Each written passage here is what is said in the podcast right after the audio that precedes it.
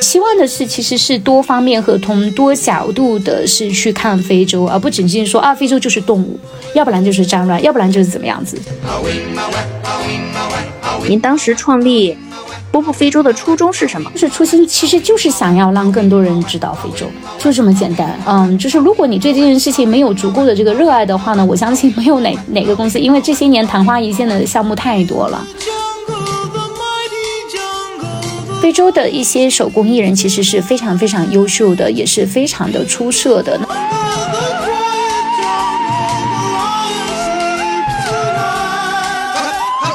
我喜欢非洲是因为这里是旷野，能够支持我们坚持下来的是，是发自于内心的热爱。跟大家的结尾都是差不多的，而人生的结尾都是一样的。但是呢，这个中间可能你怎么去品味这个人生，怎么去走你这个旷野之路。啊，我记得我有个客户，他是他是得癌症了，然后他就特别想去爬乞力马扎罗。我们不应该成为限制他们脚步的那个挡石板，我觉得不应该成为那块石头，而是应该是说铺在他们的脚下面。没有看到角马过河，我就没有看到大迁徙。那这其实是对于大迁徙最大的误会。英姐形容这个动物大迁徙是一场这个生命的赞歌。我记得就是非洲嘛，它的阳光特别的强烈，特别的拙劣，然后好像所有的动物、生物、植物都在去向上猛烈的生长。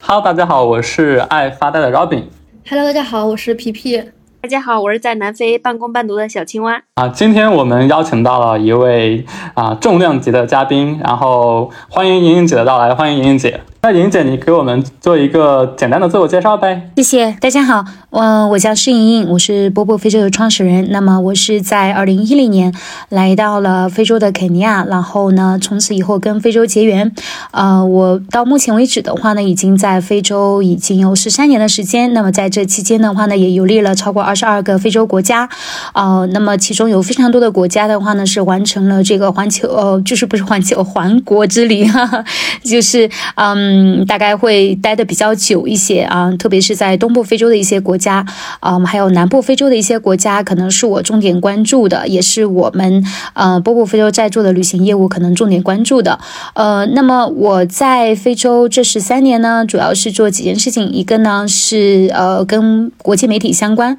另外一个呢是旅行相关，还有一个的话呢是非洲的美物，啊，非洲的一些手工艺品啊这样子。所以呃这些年的话呢。主要关注在非洲的还有一些项目，比如说马拉松啊，比如说登山啊，这样子一些项目。嗯，你看玲姐就是一个对非洲很有感情的。哦，在我们今天正式开始这个讨论之前，我们想对最近比较热的一个话题去讨论一下，可能就是随着疫情放开之后呢，然后旅游业也开始慢慢的发展起来，开始就是恢复到之前的一种。蓬勃发展的趋势嘛，大家包括现在年轻人对于副业也都很想去做一个啊小众的副业也好，所以就最近在网上很很火的一个词叫啊空中旅行社或者叫线上旅行社，就是在家啊就可以开旅行社，你只要有一部手机，然后就有有就可以行程化，就可以有这种全部的完善的供应链去提到去给到你，就是我们经常可以看到零零后女孩线上开旅行社，每月收入达到五位数。对于这种新型的旅行社或对于无论是噱头也好，还是这种营销也好，想问一下，就是莹姐，你在这个旅行行业啊做了那么久，想问一下，对于这种话题，或者你是一种什么样的看法呢？嗯，首先我认为就是这个旅行社应该，我们可以换一种说法，叫做 travel consultant，就是说叫做旅行顾问，或者是说咨询师。呃，因为传统的旅行社来讲的话呢，就是你需要有牌照啊，你需要有车呀，你需要有导游啊，你需要有。呃，就是非常完善的这样的整个体系，对不对？但是其实就是说，随着呃我们九零后、零零后现在都开始行走世界了，那么其实对于他们来讲的话呢，他更多的可能是需要是一个咨询师。就是因为，比如说酒店，它其实是可以自己预定的；车辆实际上它可以通过 Uber 啊来解决，是不是？就是类似啊，各种各样的租车，它其实是 OK 的。比如说我在北京的一个姑娘，我想要到厦门去旅行，但是呢，可能我我我我自己又觉得我自己做功课可能会很累，而且可能也不专业，对不对？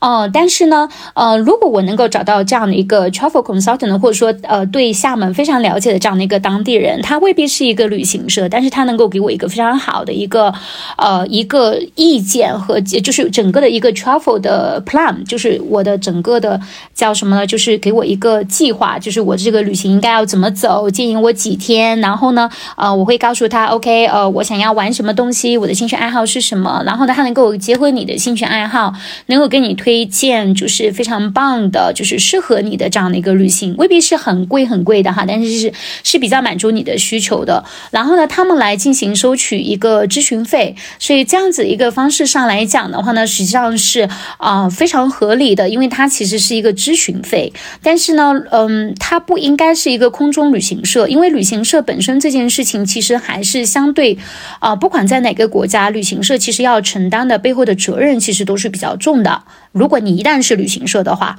因为呃你要考虑到客户的安全问题，对不对？你要考虑到你的客户的人身安全、财产安全，对不对？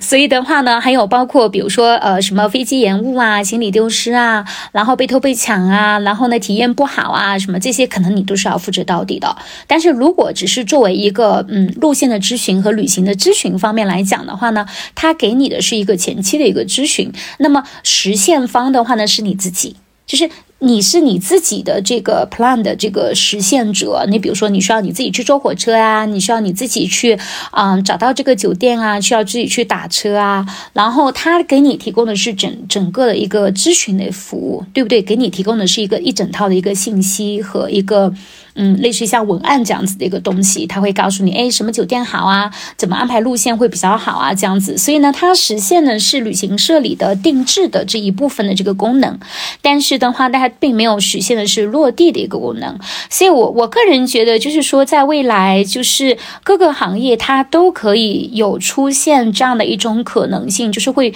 出现大家很多人都可以作为一个爱玩的人，或者说是喜欢玩的人，比较有，嗯，对，都可以做。这样的一个旅行咨询，比如说你们在西非，有人过来，他就他就说我就想来玩西非，那那你可以其实作为他的一个呃 consultant，你可以给他整套的这个方案，对不对？根据他的这个安排，所以我觉得这个其实存在是非常合理的，这也是未来的一个需求。而且国内其实呃在新冠疫情之前，有一家旅行社特别火，叫啊不二之旅，它其实就是给你做这样的一个定制咨询服务，你可以不从他那边去做预定任何的酒店。和车辆，但是的话呢，你可以从他那边去付咨询费，然后来获取一个路书。还有另外一家公司也是交路书啦，所以嗯，呃，我觉得这个是很合理的。但是其实是在一定的这个范围之内，就是而且的话呢，前提条件是这个人真的是对当地非常非常的理解，非常非常的了解。呃，基于这个专业的基础，才有可能去做这件事情。因为嗯，旅行的话呢，实际上你要为不同的人去做这个定制。的话呢，其实需要你的知识储备量是非常大的，非常大的这个知识，非常丰富的这个知识储备。嗯，对，除就除了这些对当地比较熟悉的这些知识常识外，还要你对有各种资源呀，无论是酒店呀。啊，这种嗯，啊，地接呀，或者说其他它旅游产品这种，你都要可能会有。嗯，现在呢，数字游民也在也在成为年轻人中也特别受欢迎，可能旅游的人也越来越多。但是对于网上那种，就是说啊，你先交我三万块钱，然后你再去给你开旅行社或者加盟，这种我觉得可能就会稍微有一点点这种不是很正规的这种这种营销的手段了。嗯嗯嗯嗯嗯，所以其实这个是两两回事儿嘛，因为呃，就是我只是给你呃，你比如说打个比方，我在小红书上面，呃，不是我啊，我是说某一个人在小红书上面，他说，哎，我很懂很懂懂这个，然后呢，我可以帮你来提供这个咨询服务，然后呢，你交呃八十八一位，九十八一位，打个比方说，是吧？那其实这就是一种服务嘛。它就是一种咨询服务，因为它销售的是它的专业知识，旅行方面的专业知识嘛，所以我觉得这个其实是未来可能会越来越多人参与到这个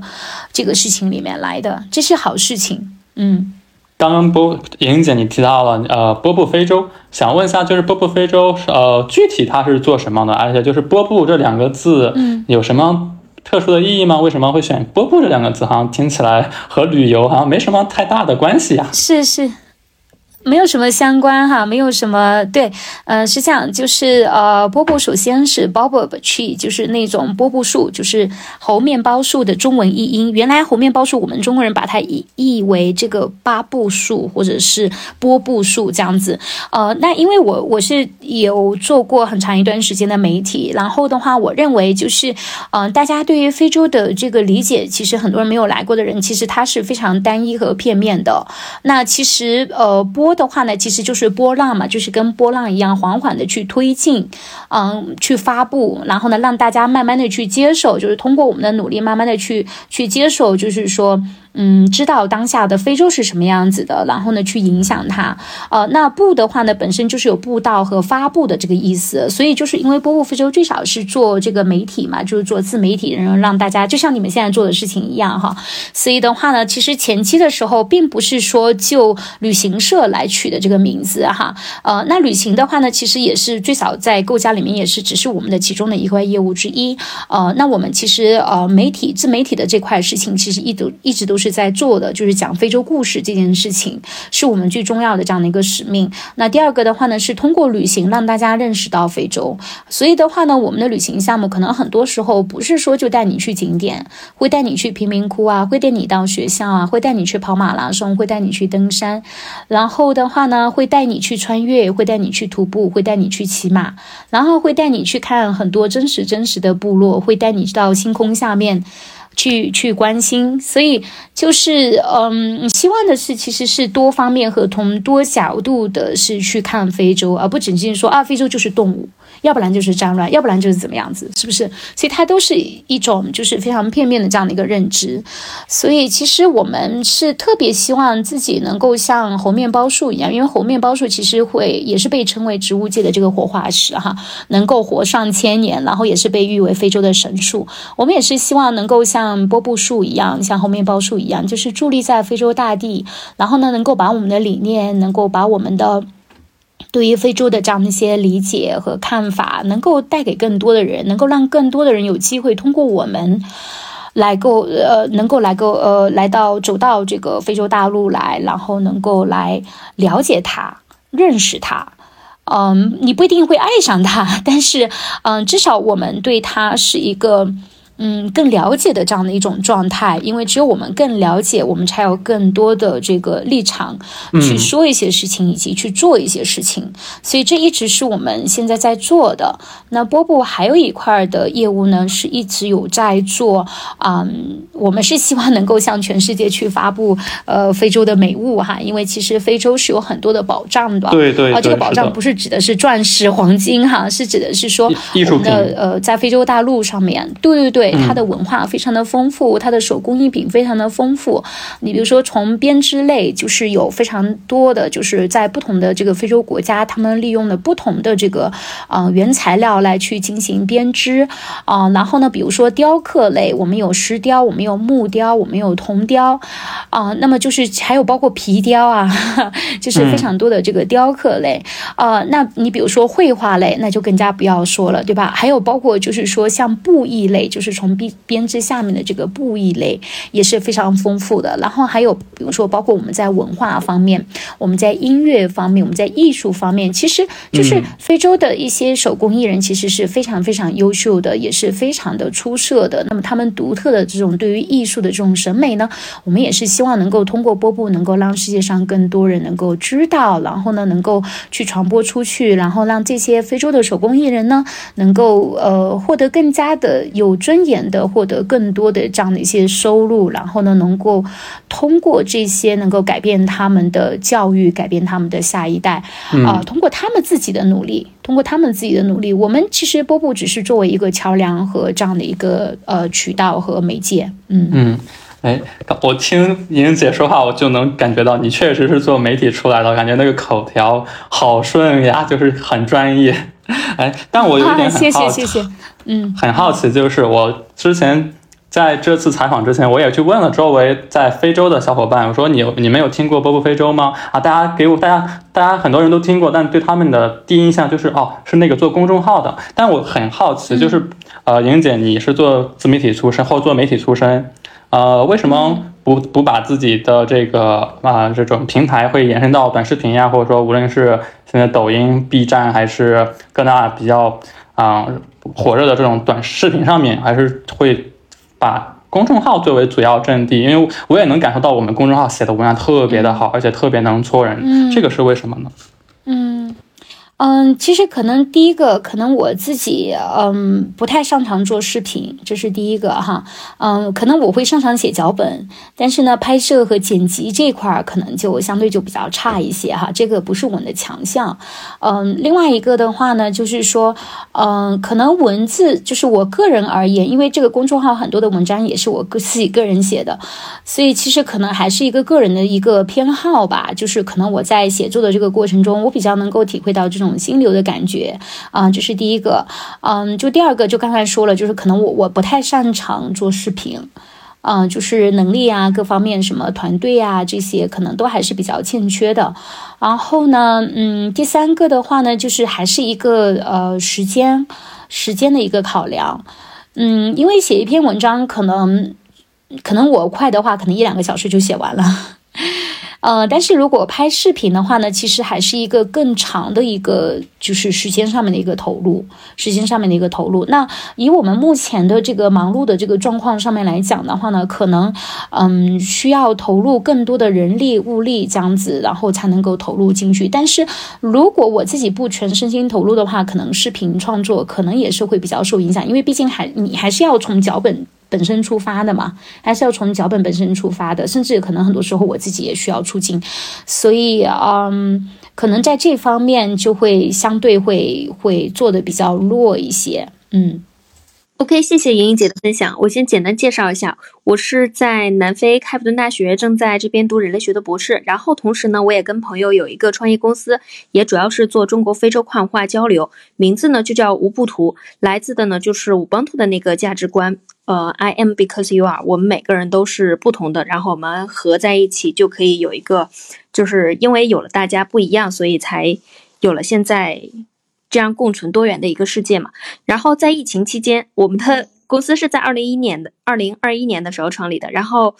当时啊，二零二零年、二零二一年那时候就开始已经在出行。然后我们就找到了波波非洲这个账号，我们就觉得这个文章写的非常好。然后刚才呢，我也看了一下 CGTN 法语频道上对您的一个采访，就是也了解到大概了解了，就是知道了您当时最先创立。嗯，波布非洲的初心是想要推荐非洲美物，但是后来就发现大家对非洲的了解都非常非常的少。然后我是想要，就是我们在做中非跨文化交流的一些项目的时候，也发现了这样的一个问题。然后对您的创业故事很感兴趣，我想问一下，您当时创立波布非洲的初衷是什么？以及在从创业到现在以来遇到的最大的障碍以及最大的成长是什么？嗯嗯，第一个，其实我们的初衷当时其实就是像呃，我们取的这个波波这个名字，因为这个名字其实也是我自己取的。那我自己个人呢，非常喜欢红面包树哈，所以就是呃，综合原因，所以取了波波这个名字。那呃，就是初心其实就是想要让更多人知道非洲，就这么简单。就就想，因为就是误会，当时你想我创立的时候是二零一四年，那那时候和二零现在都马上就快。嗯，九年了，对吧？那其实，其实就是呃，变化其实还是蛮大的。就是呃，你想，我们在这个这么多年里面做了非常多的活动，写了非常非常多的文档，真的是上千篇的这个原创文章，所以其实都是用时间累积出来的。嗯，就是如果你对这件事情没有足够的这个热爱的话呢，我相信没有哪哪个公司，因为这些年昙花一现的项目太多了。就是不管再怎么样子，就是说波波一直从一四年到今天是坚持了下来，呃，那我们坚持的这个信念，就是能够支持我们坚持下来的是，是发自于内心的热爱，就是真的是热爱这片大地。虽然他有他自己有很多的问题，他自己有很多的问题，但是我们依然我们也有很多问题，所以其实呃，我我我我前天跟我一个朋友说，我说我喜欢这里，因为这里是旷野。我喜欢非洲是因为这里是旷野。那我们在旷野行走，我们在旷野，就是它是可能没有给你那么多的框架，可能给你很多的自由，呃，可能没有现成的路。那这些都是在创业的这个过程中，可能我们面临的很多的问题。就是中国可能是一条高速公路，你在做很多事情的时候，它可能是高速公路，你知道你的目标在哪里，你知道你有多少个公里就能够抵达到目的地，对不对？但是我们在这里，我们是旷野，你不知道，嗯。你不知道你还有多久你才能够到达彼岸，啊，所以在非洲创业的这个过程中呢，确实是这样子的。如果我们只是简单的，比如说非常单纯的，只是一个旅行社本身的话呢，那可能我们背负的东西可能不会那么沉重。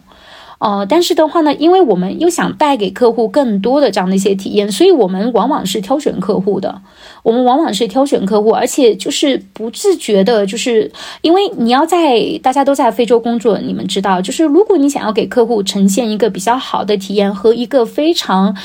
呃可靠的这样的一些东西的话呢，其实它的成本是非常高的，或者说再加上专业，再加上呃这个。呃，就是可靠又专业，然后又安全。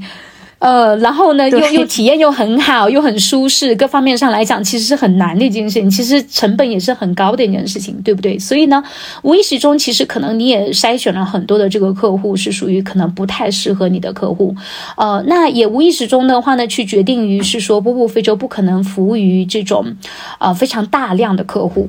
呃，因为可能我们做不了那么大量的这个这些客户的服务，因为，呃，在非洲可靠的资源。可靠的资源是非常有限的，这个大家都知道，就是可能都秒懂的，对不对？所以，对，所以其实相对靠谱。对对对，我写过一篇文章，就叫相对靠谱，不知道你看过没有？嗯，就是非洲的相对靠谱。对对对，所以其实我我也不断的在提问，其实到底是为什么？为什么会是这样子？那然后我们又应该怎么办？所以在这片旷野中的话呢，其实我相信不仅仅是我在非洲的这片旷野中，其实他有他有给你足够的自由，他有足够给你足够的这种冒险，需要你有充足的勇气，需要你需需要你这个。不断的去升级打怪，嗯，然后也给你很多的成就感和幸福感。但是呢，这中间的很多的辛酸和孤独感，可能是，嗯，很多人可能是不能够体会的，因为在高速公路上面，你有很多的。其他的车在行走，对不对？嗯。但是在旷野上面，可能哎呀，左看看右看看，好像也找不到什么同伴。然后时不时前面还有个狮子啊，对不对？后面可能还有一个还有个豹子啊之类的哈。所以呃，其实还是会遇到很多的，对对，还是会遇到很多的困难，还还是会遇到很多的困难。但这就是挑战的意义，这就是在旷野的意义，这就是呃，你身处旷野，你接受这片旷野。嗯，可能我们很多人来非洲工作，就一直在抱怨，一直在抱怨啊，怎么这样啊，怎么那样，怎么这样？就是的，对，所以我写过一篇文章了，就是我们好像有个漫画，好像有一次也是专门讲这个事情，就是，就是，就是，就是你上了岸了，就不要再想海里的事情，或者说你在海里，你就想想是海里的事情是怎么样子，没有想一天到晚想到岸上的事情，是不是？所以既然你选择了非洲，那你要去承受这个选择背后所带来的。这个风险和以及就是我们刚才说身处旷野，它一定是跟高速公路上是不一样的，对不对？那这是就是你的选择，所以我从来不会觉得说，OK，创业过程中有很多的困难。那当然啦，你在哪里创业会没有困难？你在中国创业一样会有困难，只是说可能选择的困，可能可能你的困难点会稍微会有些不一样一些。有些时候在非洲创业的困难点简直是突破你的想象，就是突破你的。这辈子的想想，但是，嗯，这就是一种人生的一种阅历。因为想，反正大家的结尾都是差不多的，啊人生的结尾都是一样的。但是呢，这个中间可能你怎么去品味这个人生，怎么去走你这个旷野之路啊？那高速公路当然有高速公路的舒服，旷野也有旷野的这种惊喜啊，有很多的这个惊喜啊，很多的成就感啊，对不对？有很多的自我征服所带来的这种这种巨大的这种幸福感。所以其实都是有的，只是说你想要的东西是什么。所以我觉得，嗯，你刚才问到我说创业过程中有有有什么样的这个遇到的巨大的困难，其实旷野这两个字和情况，其实就解其实就回答了所有的问题，因为他可能会很孤独，他可能会面临很多前所未有的这样的一些挑战。呃，那可能呃，就像你说，你做跨文化，可能我们会面临到很多跨文化管理上的一些挑战。其实这个跨文化管理的挑战，其实还是蛮大的。这也是很多的中国公司过来所谓的水土不服。我们经常说可能会水土不服哈，啊，那么还有包括就是说可能政策上面对我们的影响也是蛮大的，因为可能就是有一些政策忽然会出现，就像呃这两天忽然就是啊政府就是在报纸上发一个通告说，哎马萨马拉的门票就要按照十二小时制的，就是你十二小时要买一次票，然后我就呆了，今年客人全都收完钱了，然后告诉你说门票涨一倍了。哦，但是你就没有办法，对，所以其实这些都是实际的困难，就是它会带给你很多，就是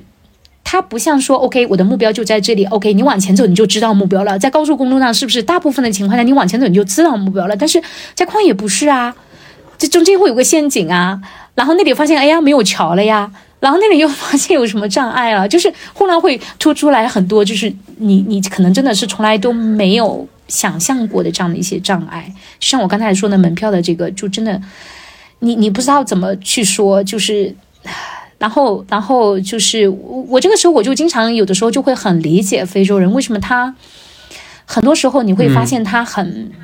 面对这样的事情的时候，他们就很木然，因为他们的抗争改变不了什么，改变不了什么，而且他们就知道，就是说永远都有那些经常有那种不可抗的东西，然后。经常就是，就是这种东西，它是不可预期的和不可预测的一些东西，就忽然就把你打击住了，这样子，那它的这种抗风险能力本身就是很差的，对不对？然后它也没有那么多的资金，也没有那么多东西，所以其实可能作为一些小的一些企业，可能它就死了。就像新冠疫情期间，可能大部分的旅行社它可能就死了。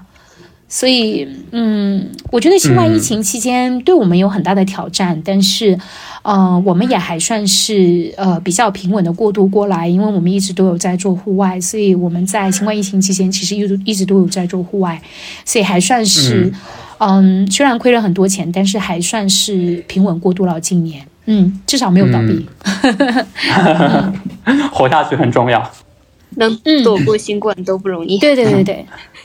那刚才您也有提到，其实，在做，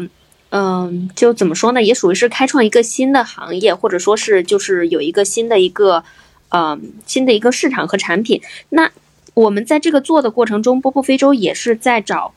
挑选客人做有限的客户。那怎么样？我不太知道，就是在经济收益这方面是可以，就依然可以实现就比较不错的一个收益吗？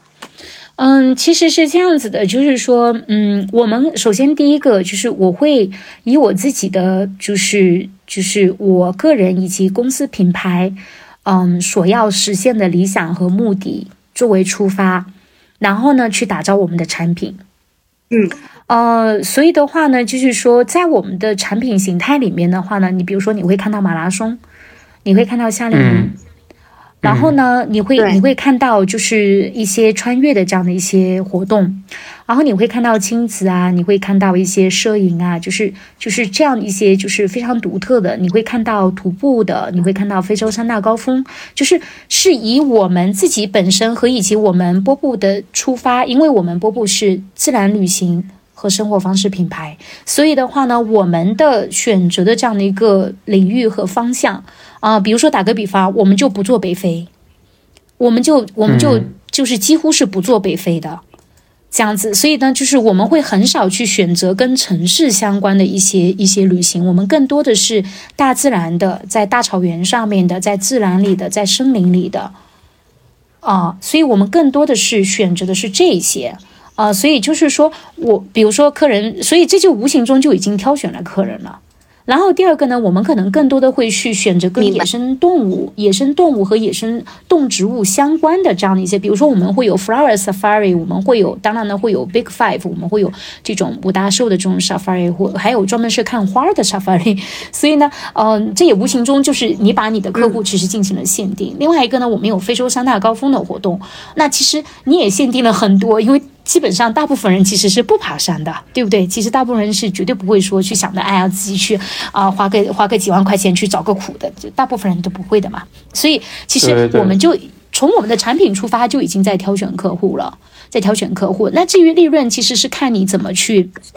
呃，怎么去平衡，呃，你的公司和你自己想要的东西？那呃，有些人赚一千万也是赚，赚两千万也是赚，赚两个亿的人都还有呢，对不对？所以其实是看你想要什么。你是想要很愉快的给跟你的去 enjoy 这整个的事情。比如说我，我就觉得很幸福。我那天客户就跟我说：“哎呀，你给我安排的太好了，我们太幸福了，我们这辈子都没有这么棒的体验过。”所以，当你在遇到这种事事情的时候，你就会太开心了。就像我们前天一个。客户说：“你给我安排的这个酒店简直是哇，就是就是太多太多 surprise 了。”然后你就觉得很开心，就说这就是我一直想要的这种 Finch Hatton 的感觉，想要的这种就是 Out of Africa 的感觉。然后因为我们给客户安排在那个 Karen Brixton 的那个故居里边住，啊，那客户就觉得太棒了。是不是？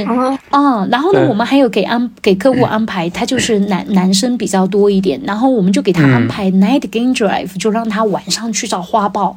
啊，然后就觉得哎，男生们就觉得热血沸腾，是不是？我我现在听着都已经，对，所以其实就是不是说你要赚多少钱，因为钱这个东西，我觉得你赚得完吗？你赚不完，你也带不走。对不对？嗯啊，所以其实健康、幸福、成长，我觉得这些其实是人生最重要的因素，而不应该是钱是最重要的因素。所以，当你得到客户的赞扬，得到客户的这个不断的回头客过来，不断的介绍人过来，嗯，其实你收获的这种价值和意义其实是更大的。所以，其实，在我们的网站上面，我们一直在强调，我们提供的是一种价值。我们提供的是幸福，我们希望能够让我们的客户呢是在发现世界的过程中能够找到自己，能够成长，能够幸福。就是在这样，我我给你们服务的过程中，我们整个团队给你们服务的过程中，我们也成长了，我们也收获了很多的巨大的幸福，我们的价值也得到了体现。所以其实这就够了。啊，因为你只要实现了这两者之间的目的，我相信赚钱其实是肯定是水到渠成的事情嘛，对不对？因为我相信我的客户也愿意为这个价值而买单的。嗯嗯，天哪，太好了，谢谢英姐的。我觉得这个跟我们老板 想法，当你的客户也太幸福了。是的，当我的客户真的超幸福的。我们我们都会给我们的客户服务的特别好，嗯，对呀。其实我想知道，就是莹莹姐，你们的话，你们的客户团体主要是针对中国人吗？还是说你们接受来自世界各地的小伙伴呀？我们接受来自世界各地的小伙伴，嗯，我们像嗯同事里面也会说西班牙语的，然后呢我会说一点点法语的，然后大部分的同事是英文的同事，所以的话呢，我们全世界的各种各样的肤色，像我们呃刚这周刚昨天结束的是四十个人的美国的团。所以，嗯，就全世界 小伙伴都 OK 呀，嗯，不一定是要中国人，嗯，然后全世界的各种各类的小伙伴，我们包括现在也有美国的客人在这边，嗯，都是可以的。哦，那你们团队就是现在大概有多少个小伙伴呀？因为我感觉在非洲，我们有十几个人，不多。我们现在只有十，呃，我们还我们有全职的，我们有分全职和兼职的啦。如果加上兼职的话，那就多了。那我们司机兼职起来，我们兼职司机有十五位差不多，所以就对兼职的向导和司机非常非常的多，所以我们全职的就有十几个人了。嗯，我记得前不久好像莹姐在朋友圈发布那个招募志愿者工全职实习的小伙伴，我看过之后我特别想去，可惜没办法，我要工作呀。等你不工作的时候来呀。没问题，嗯。我就其实我挺也挺喜欢去爬山、去徒步的，去去尝试一些户外运动。像我爬登过的最高的山，可能就是高考之后爬过泰山。我看了一下，泰山是一千五百三十三米，然后我对比了一下，乞力马扎罗是将近泰山的四倍，乞力马扎罗是五千八百九十五米。所以就想问一下，对于一些像没有登山经验的小白或者是新手，他们又想去尝试就挑战非洲第一高峰。有什么样的建议，或者说应该做什么样的准备呢？嗯嗯，好，第一个，针对于没有去爬山经验的小白，第一来找波布，我包你。第二就是说，第二其实是说在合理的选择路线上面，因为如果是针对于小白的话呢，我们可能会让他选时间最长的那个蓝魔手这条路线。哦，然后第三的话呢，就是说，嗯，如果真的是彻底没有登山经验的话呢，至少是我建议是三个月的准备期，而不是一个月。三个月的准备期，那么在这个准备期之内的话呢，对我们需要有一系列的这个体能的这样的一个训练。就是你从来不做户外的人哈，就是你从来不做户外的人，我指的是。那如果你自己平时本身就已经有一些活动啊，有些户外呀，打球啊、游泳啊、跳操啊什么之类，本身就已是已经有一些，而且的话呢，你曾经到过三千米以上的海拔。你曾经到过三千米以上的海拔的话呢，而且没有什么严重的高反，那像这样的客户呢，我们呃可以建议选择，比如说呃威斯给这条线，就是费用也会相相应的降低一些，时间也会短一些的这条线，呃，那么呃像这样的客户基本上是属于需要有一个月的准备期，一个月是一个最短的一个周期，我们我们不会说哦今天要报名，啊明天去登山，我们不接受这样的客户。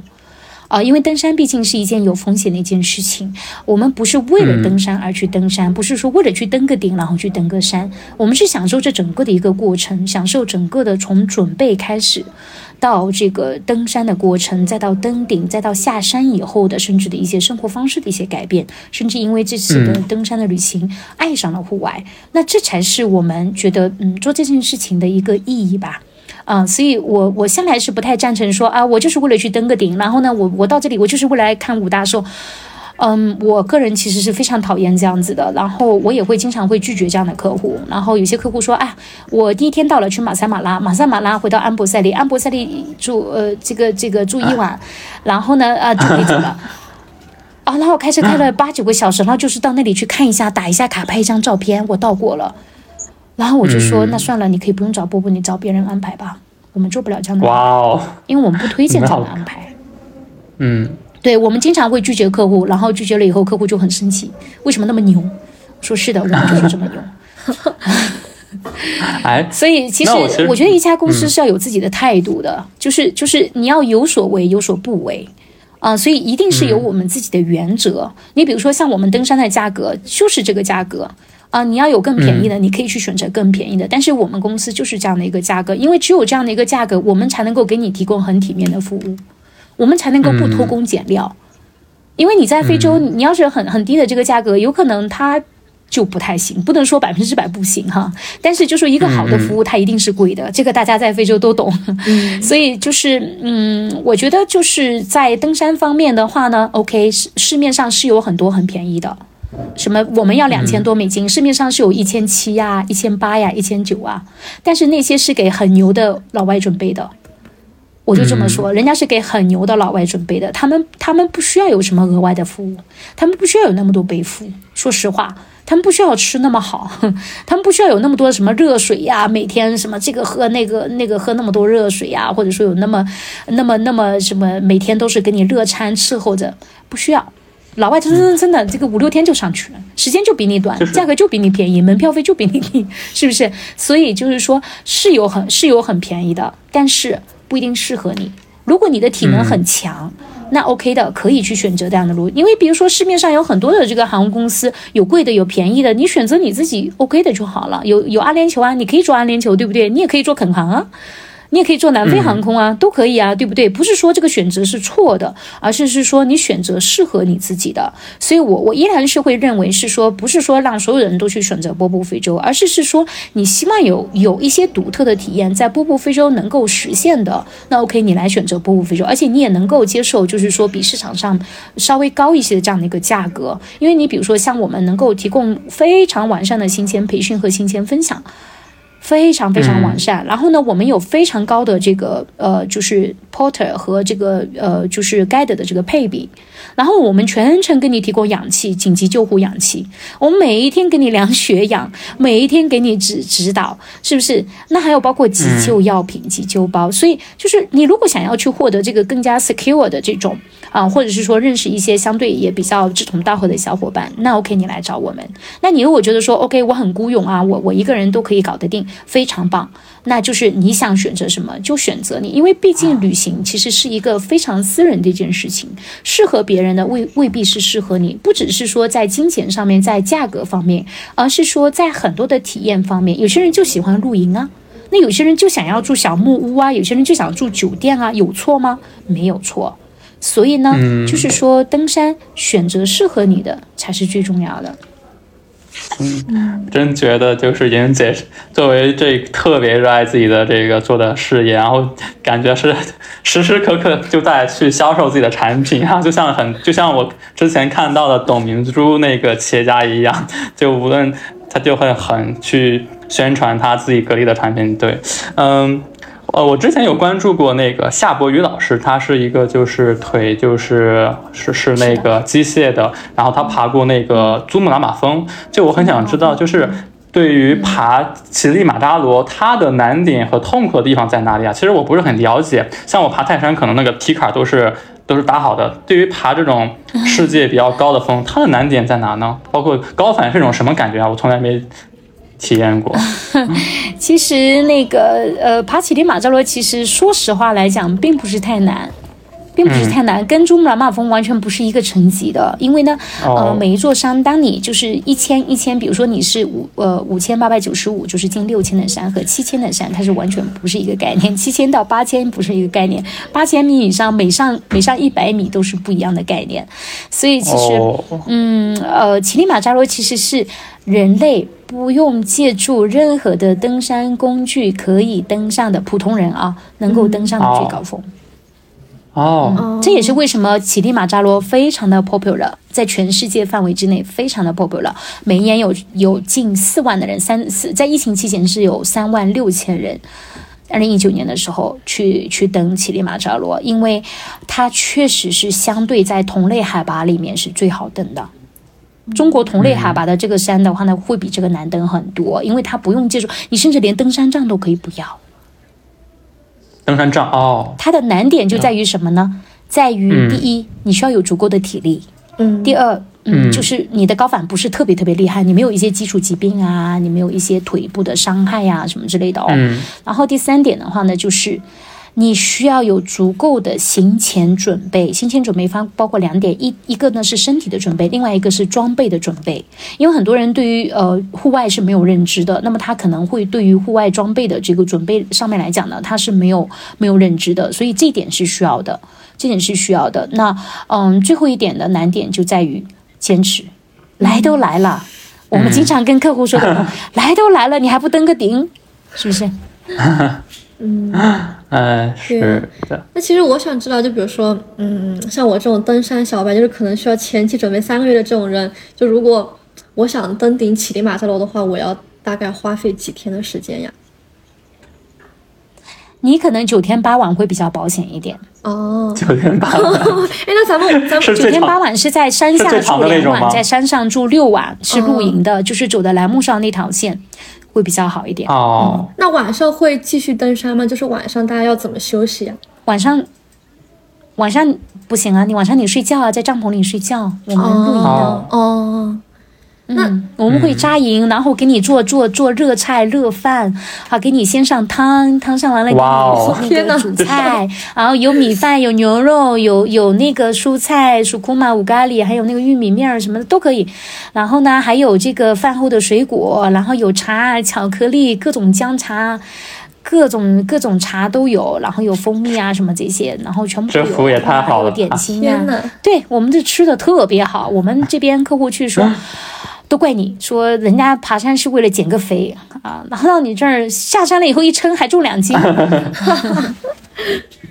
那我是每周都是周规律的爬山，这种情况下几天适合呢？我每周基本上都是十公里左右。你你们是来免费咨询的吗？对对对，你 你可以你可以挑战一下，就是 whisky 和那个马兰谷喽。嗯，马兰谷就是时间最短了，在山上的时间其实是只有四个晚上。嗯，就是五天四晚就爬完了，然后在山下两个晚上就好了，这是最短的一个路线。就是在非洲还有另外一个，就是大家都知道的动物大迁徙，也叫 safari。所以我就想问一下，safari 这一个词到底是什么含义呀？对，好像我在很多地方大家都说我要去 safari 啦。对，你有那个呃，你有那个苹果的手机吗？啊，有浏览器那个，对吧？啊，对呀，就是是这个意思，是是这样子吗？呃，你看，就是浏览器这个不是取得很好吗？它不就是一个浏览器吗？对，哦，是不是？它就是一个浏览器啊。呃，其实其实就是说，是让你去，呃，就是当然了，这个这个其实是施瓦西里的意思啊。其实它就是，嗯，主要是在东部非洲会有这个特殊的一个词，其实是，呃，在野生动物的这个自然环境中，就原原先其实是一个探险型的一种远征。嗯。就是属于探险型的，要出远门，要去，要去，要要去做一件，就是啊比较长时间的长距离的这样的一件事情。那么，呃，现在的话呢，指的是在东部非洲，特别是在东部非洲这里，在呃野生动物的这个自然环境下面，就是对它们进行观察，嗯，啊，进对他们去进行这个观察追踪。然后的话呢，有有的时候就是最早的一些时候，其实它指的也是狩猎。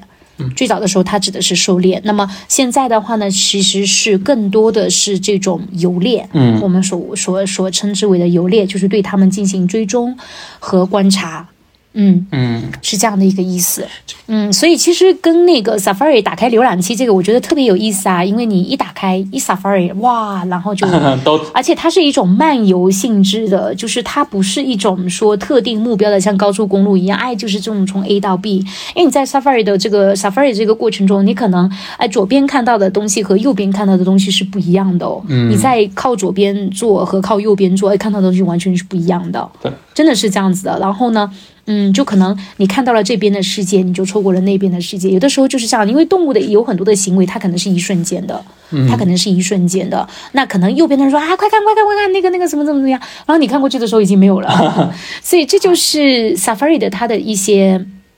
它的一些特殊之处和它的精彩之处，就是它不像是博物馆，你今天去那个画在，明天去那个画还在，后天去那个画还在，嗯，是不是？但是 Safari 它不一样。它无时不刻的，无时无刻的都是在变化的，嗯，它一直都是在变化的，它无时不刻是给你一些惊喜的，然后它是需要靠你自己去发掘的。你比如说，很多人他就是对动物可能不是很感兴趣。你比如说，我去看啊，我说哎，那里就有一个那个呃那个黄喉鹧鸪啊，那里有一个什么这个白头鸟啊，那里有一个这个 beater 啊，那里有一个什么怎么，就是就是当你会很有兴趣的时候，你就会去。对对对对，但是当你没有兴趣的时候，哎，你只会说，哎呀，看到狮子了啊，几头狮子啊，啪啪啪啪一拍。完事儿了，然后坐下休息了啊！但是如果你很有兴趣，你就会去看看，诶，它这个狮子为什么做做这样的行为啊？然后呢，它那个抓到猎物以后，它为什么不吃啊？它为什么让它的这个小狮子去去？因为它不会把它彻底咬死，它会让小狮子上去去进行练习。就是食肉动物，它都会有这样的一个一个行为，所以所以你就会觉得嗯很有意思，对不对？在这个整个的这个过程中，你去探索和发现。所以其实我们一直就是说。是发现的这个过程中，嗯嗯，所以 Safari 它其实更多的是一种你要参与到其中来，然后的话呢去探索和发现的这样的一个过程。它并不是所有的东西都一成不变的摆在你面前的，然后说哦，这里开到几分，开到什么经度纬度啊，那里有个狮子，开到哪里哪里哦，那里有个豹子，并不是这样子的，对不对？就是动物，并不是这样子的，所以。嗯，就是动物大迁徙，可能就不止非除了非洲这种最著名之外，像北美也有那种羚羊的迁徙。嗯，它也是有种一种比较规律性的。就我有很多次有朋友就问我啊，他他们想去看动物大迁徙，不知道什么时候去合适。所以就是哪个时间段去看是最合适的呢？就看到的最壮观那种。这是一个非常好的一个问题，这是非常好的一个问题。首先，大迁徙它是它是一直在迁徙，因为它迁徙其实是位于塞伦盖蒂平原和马赛马拉的平原。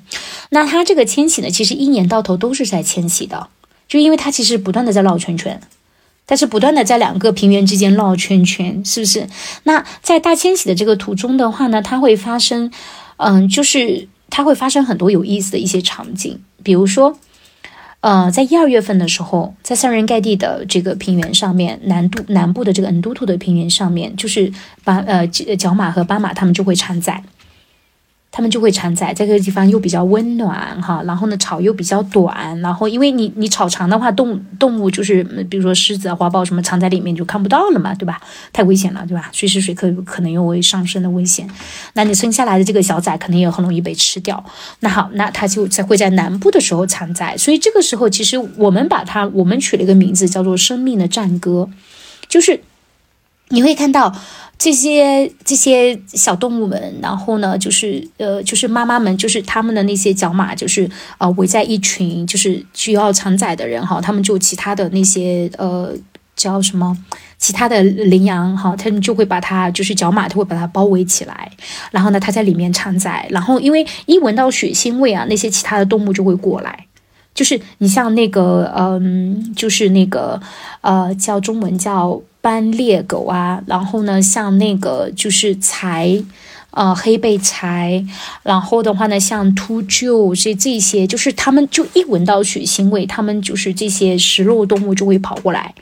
啊，像海娜这些都会跑过来，所以他们就会像狮子什么当然都会过来哈，所以他们就会就会因为小小小小斑马或者小小马这些小动物生下来的时候，其实它会立马就需要它开始挣扎着走路。就是妈妈和他们其他的亲戚朋友就不断的在驱赶那些动物，对不对？驱赶那些想要来吃他们的动物。然后的话呢，就是但是他们又不能跑开，所以你在这样的一个过程中，就是就是一种生命的一种战歌，就是你可以看到。尽管它是动物，但是它怎么样去保护它们自己的小崽？然后小崽生下来以后，它就是挣扎着想要去站起来，然后又跌倒，然后又又想办法，然后妈妈不断的帮它去舔掉它身上的那个粘液啊，一些包浆啊，就是这样的一些东西，然后嗯，想办法就是帮助它。用蹄子去踢它，想办法去扶，就是想要它没办法扶，也没有手嘛，就是想办法。还有包括小象也是这样子的，就是在这样的一个迁徙的这个过程中，这些小动物就是它生下来就必须要学会跑，所以在这样的一个过程中，其实你会很感动，就是很感动一个新生命的这种诞生，而且这种诞生它不是可能一只两只，它是成千上万的。嗯，在这个时候是成千上万的，但是只是说很少有人，大家都在关注过河，过河，过河。大家所说的动物大迁徙就是过河，就是角马过河，好像没有看到角马过河，我就没有看到大迁徙。那这其实是对于大迁徙最大的误会，嗯，最大最大的误会。然后呢，比如说像它四五月份又到了中部。对不对？然后你会看到这样整个的这样的一个过程中，因为很多的动物就是说追着它们跑，就是要吃它们嘛。然后在这个过程中，可能一些领地内的这样的一些狮子、花豹对它们去进行进行这个围堵和追杀，哦，然后就看到他们这个角马群怎么样去跟他们去做斗争，然后有一些可能也逃不过哈，然后就被吃掉了。所以，嗯，在整个的这个迁徙的过程中，其实它。它是有很多很多很有意思的一些场景的，很有意思的一些真实的这样的一些场景，也都是很震撼的这样的一些场景。包括渡河，其实它也还会渡过，包括其他的河，包括古罗梅提河啊，包括三德瑞法河啊，包括布隆宫井那边，包括呃我们最著名的当然是马拉河。所以其实这个迁徙它其实是全年的。你比如说你告诉我说，哎，我一二月份想来，我们能不能看迁徙？可以，我会给你安排到塞伦盖蒂的南部，你可以看迁徙。比如说我说，哎，我想五月份来，五一可以有假，OK，我会安排到你到中部去看。迁徙，你说哦，那我这个呃八九月份，八九月份我安排你到北部，所以其实是基于是说大迁徙的部队在哪里，然后你可以到那个地方这样子。然后你比如说你要六七八九来，OK，那你就可以在马赛马拉啊。然后呢，就是迁徙的这个动物是从六月底的时候开始往马赛马拉这边涌过来。啊，因为塞伦盖蒂大嘛，马赛马拉相对是比较小的。然后呢，马赛马拉的河道也是比较窄的，所以呢，就是马赛马拉整个的这个过河，过河不仅是在马赛马拉，还会在塞伦盖蒂两边的马拉河都会过的，都会过河。所以两个国家都是 OK 的。嗯，所以就是说，还是回到那句话，不存在说最好的季节，只要你要选择的是你最佳的季节。如果你过来就是想要看过河。哦，那你就是尽量选择在七到八月份，但是你选择这个时间，你要承担的后果是什么呢？第一，特别贵，特别贵。第二人很多，动物动物过河没看到，差点看到人过河，是吧？然后密密麻麻的看到的一堆的人啊，一堆一堆的密密麻麻的车，密密麻麻的人。哎呀，我真的很想去那个塞伦格利坐那个热气球看。嗯嗯，待会你也要准备好钱哦。在塞伦盖蒂做绿球是现在已经六百美金一个人了。嗯，六百美金一个人。嗯，一次。嗯嗯嗯，这样子。所以所以就是说，我们嗯，我们就是需要叫什么呢？就是我们需要。呃，选择自己适合自己的。你比如说，OK，我的预算就是两千三千，没关系的。就是两千三千有两千三千的玩法。就是我们定制旅行，不是说你一定要两万块钱我才给你定制，或者说你要一万美金，或者说五千美金我才给你定制。其实并不是这样子的，而是说，而是说，就是说我们呃在尊重的这个前提和基础上面，因为很多人呢，他嗯。就是说，可能，嗯，大家都喜欢开好的车，对不对？但是其实可能预算是有限的，对吧？所以呢，我们要尊重这个现实和事实。基于这个情况的这个基础上面的话呢，双方的这个沟通才会有更加的有有有价值啊。否则的话，我们拼命在这说两万美金的事儿，但是可能，可能你也知道，我就没是达不成，我就没这么多钱，所以可能其实。对，可能到后面，可能你其实是没有办法达成的，对不对？所以其实可能我们还是要在这个相对于这个比较呃，就是真实的这样的一种情况下面，然后呢，去探讨这样的一个真实的环境。你比如说，我花两千块钱玩塞伦盖蒂，这不丢人，对不对？这是我一个，这是我 的生活方式，我觉得我选择，我去过就已经很开心了。嗯，对呀，对呀，对呀，所以你也可以选择去塞伦盖蒂露营啊，对不对？这为什么不呢？所以其实就每个人有选择自己的这个旅行方式的权利啊，没关系的。嗯，就刚刚莹姐形容这个动物大迁徙一是一场这个生命的赞歌，我记得就是非洲嘛，它的阳光特别的强烈，特别的灼烈，好像好像所有的动物、生物、植物都在去向上猛烈的生长，感觉就是那种非常欣欣向荣，然后就是有一种也有一种竞争的这种感觉。嗯，哎那。莹姐，你可以说分别用一个词来形容这个你眼里面的乞力马扎罗和动物大迁徙吗？嗯嗯嗯，乞力马扎罗的话呢，其实呃这两个是可能要分开来说啊，因为我其实是爬过很多次乞力马扎罗。那其实我觉得每一次，其实呃，当然我跟会会跟不同的人，呃，也也是不同的情境和心境。呃，那其实我个人感觉都是一场。嗯，自我征服，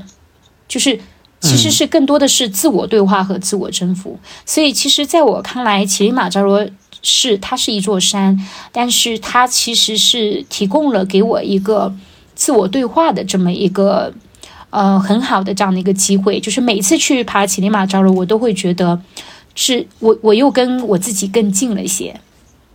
所以其实可能我很难用一个词哦，或者说一个词语去，嗯，形容乞力马扎罗，因为，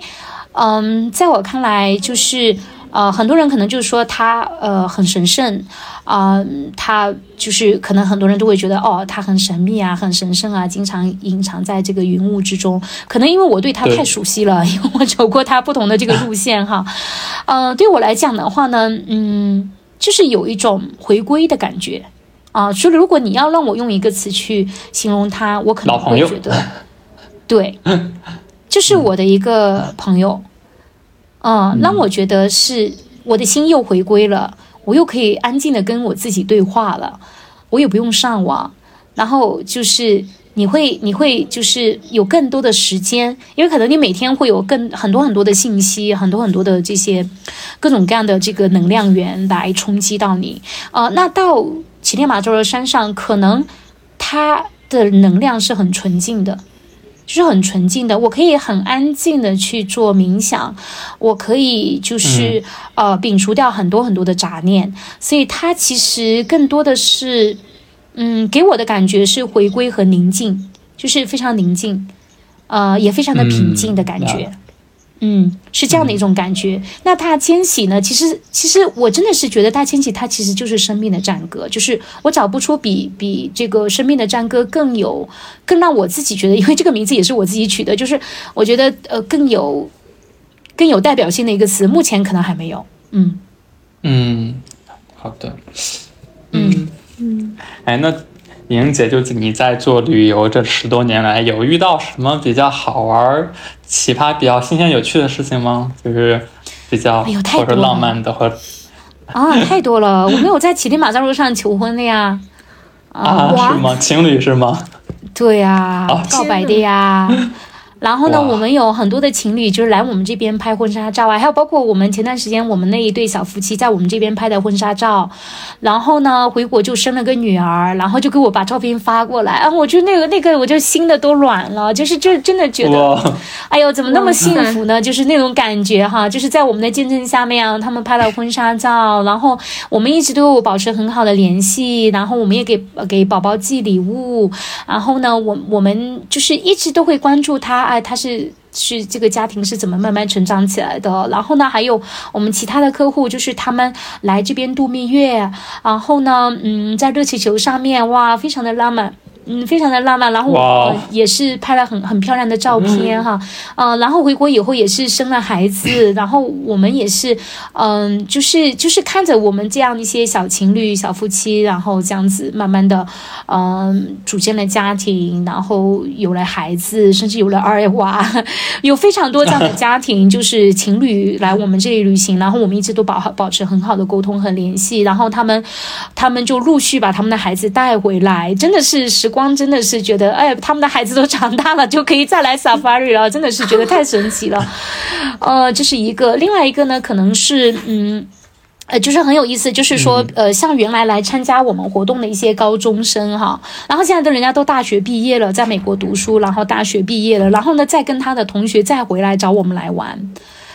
呃，然后也是觉得非常的感动的。呃，另外的话呢，就是说，嗯，我们有很多就是心愿型的吧，就是有些人说，嗯，呃，我记得我有个客户，他是他是得癌症了，然后他就特别想去爬乞力马扎罗，啊、但是我们不能说我们不让你去，啊、然后其实我们也是有很多的风险，对不对？但是我我们决定还是去尝试一下，所以其实其实就是说，如果传统的旅行社来讲，它有很多的条条框框，它有很多的风险，它有很多需要承担的东西，啊、包括这次我们有有八十多高龄的人，其实超过七十岁，就是其实旅行上面就大家可能就不太愿意接待了，因为其实风险会很高。但是呢，嗯，对对，我们愿意去相信，我们愿意去成就，我们也也会去找好解决方案。当然说哈，不会说把他们置于风险之中。所以其实这些事情都是让我们特别感动的，就是我们不应该成为限制他们脚步的那个、那个、那个挡挡石板。我觉得不应该成为那块石头，而是应该是说铺在他们的脚下面，能够让他们各种各样的人能够让他们有机会到非洲。我记得有一次，我一个朋友是眼睛是看不见的，然后然后嗯盲人，那你想盲人怎么去马赛马拉？但是他可以呀、他可以听见动物的声音啊，他可以去感受风，感受日光，嗯，还有就是坐轮椅的，那就是常规来讲，那你应该在家里啊，不要跑出来。还有一次，我在埃塞俄比亚的那个龙岩湖活火山龙岩湖，我们也是看到一个人，他也是抬着，就是就是轮椅，他没有腿的，但是但是他也去跟我们一样，就是去看那个活火山的喷发。所以，其实我觉得，旅行不仅仅是看世界，可能一个呢也是让世界看到你哈，一个呢是看世界，另外一个的话呢，嗯，就还是让你自己去发现这个世界的过程中，可能去不光是自我挑战，更多的是认识你自己，找到你自己。因为很多时候可能我们不认识自己，不知道自己，看不清自己。嗯。对，所以在这样的一个过程中，可能你不断的去尝试，不断的去体验，你可能会有。所以我还是回到那句话，没有哪次旅行说一定是说要舒适的、舒服的。我们波波非洲提供的旅行也从来不是说一定是保证你是舒适的、舒服的全程。你比如说像我们的爬山，像我们的马拉松，虐的要死，但但这里面的意义。又虐又爱的那种感觉。是的，在这样的这个过程中，其实可能我们，嗯，更加更加容易，就是说跟自己能够对话和走进自己。嗯嗯，我还想替现在身处非洲的年轻人，尤其像我们这一代 Z 时代的年轻人，去问这样一个问题。就很多我们像年轻人来到非洲，大部分人可能是为了有多挣点钱，然后就可能待个两一两年就就离开这个地方。嗯，所以就想问莹莹姐，就是你什么时候觉得，什么时候开始觉得非洲这块你所谓的就是广阔旷这种旷野的这种大地，是你自己的土壤？你觉得在这里你能发光，你能有价值？什么时候你会开始这样觉得呢？或或者说就是。你我们年轻人怎么怎么会找找到自己的土壤？怎么找到是吗？嗯，对，其实其实我觉得，嗯，没有对错，就是首先是呃，有些人说他我赚两年钱，我可能去欧美去读个书，或者是说我去回国，或者我去怎么怎么样，都可以，因为每个人他有自己的这个不同的这个条件限定啊，可能每个人的嗯版本啊模板啊什么的都都是不一样的，所以的话呢，嗯，不应该就是嗯，道路是千千万万的。本身就是来非洲的目标和理由可能也是不尽相同的，所以的话呢，也不能够强求每个人都需要在这个非洲，在这个旷野中找到自己的位置，因为可能有些人就是说，哎，走了一段旷野，我发现还是高速公路比较适合我啊，所以这个东西没有对错，没有对错，那只是说。嗯，旷野本身也只是适合一部分人而已，它不不应该是适合所有的人。如果旷野都都都适合所有人的话，那它又变成了高速公路了。所以，所以其实，嗯，旷野它就应该是旷野，它就应该是只属于少部分人的旷野。如果是说哪一天我们呃绝大部分人都在非洲找到自己的位置的时候，那我相信那一天一定是非洲已经实现了高度的。发展高度的这个，从不管是说从经济呀，呃，从我们各方面来讲，可能。都已经就是说摆脱了，甚至比如说摆脱了这个第三世界这个发展国家的啊，发展中国家的这样的一个一个帽子了。那它可能已经是达到了一定的这个，你比如说，哎，那说另外一个欧洲啊，或者怎么怎么样啊？那我相信，相信到那个时候的，那到那个时候的话呢，可能大家呃，就是就是。就会就会更多的可能在在这个这片大陆上面找到他自己的位置，但是大家都知道，可能这个过程其实是比较漫长的，这个过程是比较漫长的，可能需要很多很多人在荒野中工作去修路铺桥，嗯，可能才会有那么一条比较好的路出来，对不对？嗯，所以所以其实，嗯，是继续在旷野中的话呢，还是是说我们要在旷野中建？一条风景很好的一条路，它不一定是高速公路，但是呢，它可能是一条很漂亮、风景很美的、很独特的一条路，啊，所以其实可能我们要寻找的这样的一个目标和方向，和以及非洲未来的这样的一个发展方向来讲，可能它并不一定要把所有的旷野都铺成水泥路，并不一定是这样子。嗯，就是在未来的这样的一个发展方向来讲，可能是不一样的，就可能它不能够完全照抄和照搬。嗯，比如说欧洲的模式也好，美国的模式也好，中国的模式也好，它可能是有它自己独特的这样一条路要走的。啊，毕竟我还是那句话，就是大家的底子是不一样的，大家的这个基因啊、版本啊各方面的这个东西都是不一样的。对，它并不应该成为另一个什么什么，对不对？我们不应该要求他。要求非洲这片大陆成为另一个什么什么什么，这是一个极其错误的想法，在我看来，嗯嗯，了解。哎，呃，我这边基本上没有什么其他问题了。皮皮和呱呱，你还没还有什么其他想问莹姐的问题吗？还有免费咨询的机会。我现在没有什么要问的问题，因为我觉得在网上可以关于波布非洲、关于莹莹姐都有很多资料可以看。然后我的主要基地是在南非这边，然后如果以后有机会在南非，呃，莹莹姐有项目的话，我们也可以联系谈一谈合作。太好了，我们先来，我们先来做一个鲜花之旅，好不好？我就非常非常呃，希望能够做 flower safari，就是啊，我特别喜欢那个南非的各种各样的花，然后我自己之前也做过，在那边做过 flower safari，然后我我我特别想深度的开发一下南非的各种各样的。花卉之旅，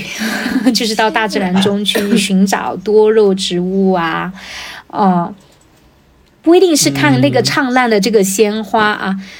对，不一定是要去看那种灿烂的鲜花，因为灿烂看灿烂的鲜花这个事情本身 OK 是很有名，但是的话呢，它其实是昙花一现的资源。但是南非有非常非常多的这种多肉的这种植物，还有非常多的这种，你比如说像帝王花，这个可能是大家比较知名一点哈。当然，它还有非常多的其他的一些植物的一些资源，其实它都是可以长期的、全年的滚动的来做的，嗯。对，现在也是帝王花开的季节，然后等到九月份更是春天来的时候，到处都像是铺的地毯地毯一样的。我觉得可以晚点的话，我加一下您的微信，我们可以聊一下，然后下周可以约一个时间，或者这周约一个时间。好的，好的。感觉南非好漂亮呀！对呀，我们安哥拉根本看不到花这种东西。安哥拉其实有的，嗯，以至于让我以至于让我觉得非洲是不是没有花？安哥拉怎么会没有花？安哥拉，我有好多朋友就天天给我拍花看呢。真的吗？嗯嗯。你说没有花，我要种一盆花，我自己我自己种花。对，行。那我们今天就以莹莹姐在节目中说的一句话结尾吧，就是莹莹姐说，人的结尾到最后都差不多，那我们就尽力去在过程中发光发热，然后也非常欢迎，就是各位小伙伴对旅游、对非洲感兴趣的，或者说对想要去，呃，登飞，想要去大草原去做志愿者、去实习、去工作的，也可以关注非啊波波非洲公众号，然后写的那文案真的是太戳人了，然后最后。非常感谢莹姐的到来，然后也希望你的创业顺顺利利，然后工作生活然后都多姿多彩，然后小宝贝然后快乐成长。谢谢莹姐今天，谢谢，谢谢，嗯啊，谢谢大家，谢谢大家。谢谢谢谢，好的，那感谢各位小伙伴了。然后大家，嗯，如果有更多关于呃波波非洲的问题，那嗯也可以向后台来跟我们提问。然后呢，也可以关注一下我们的波波非洲公众微信号，也可以加我们的微信波波非洲呃波波 Africa 来向我们的这个呃就是客服进行咨询。感谢今天三位小伙伴。